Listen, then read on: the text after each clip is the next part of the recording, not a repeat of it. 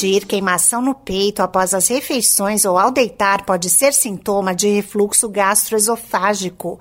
A doença é provocada pelo retorno do conteúdo do estômago para o esôfago em direção à boca, de maneira involuntária e repetitiva. Dados do Colégio Brasileiro de Cirurgia Digestiva apontam que o refluxo gastroesofágico afeta mais de 25 milhões de brasileiros, o equivalente a 12% da população. Muitas vezes o problema pode ser confundido com outras doenças, como rinite, asma, pneumonia e até infarto. Se não for tratado no longo prazo, o refluxo pode provocar intensa inflamação na parede do esôfago, que pode evoluir para câncer. Olá, eu sou a Sig Eichmeier e no Saúde e Bem-Estar de hoje converso com o oncologista clínico Arthur Ferreira, do Centro Paulista de Oncologia, sobre refluxo gastroesofágico. O médico cita alguns dos sinais que podem indicar a doença. Quando a doença do refluxo gastroesofágico se manifesta, os pacientes podem é, perceber uma série de sintomas, tais como sensação de azia, ou seja, sensação de queimação na região central do peito e no pescoço, sensação de retorno do conteúdo gástrico até a boca, na forma de regurgitação. Alguns pacientes também podem apresentar desconforto no tórax, um desconforto inespecífico e também alguns pacientes apresentam sintomas menos específicos, tais como tosse crônica.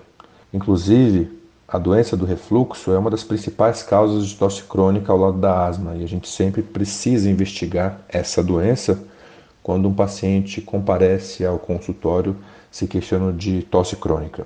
De acordo com o oncologista clínico Arthur Ferreira, o refluxo pode ter relação com a alimentação e com alguns hábitos de vida. Os principais fatores que contribuem para a doença do refluxo gastroesofágico incluem a ingestão de alimentos ácidos e gordurosos. Outra causa importante corresponde à realização de refeições muito volumosas é, imediatamente antes de deitar. A presença de sobrepeso e obesidade também é uma causa comum de refluxo tabagismo, o consumo de bebidas alcoólicas e ou com alto teor de cafeína, chamate, entre outras. Determinadas condições, como a hérnia de hiato, também podem gerar a doença do refluxo gastroesofágico. E por último, a utilização de algumas medicações que alterem o funcionamento do esôfago.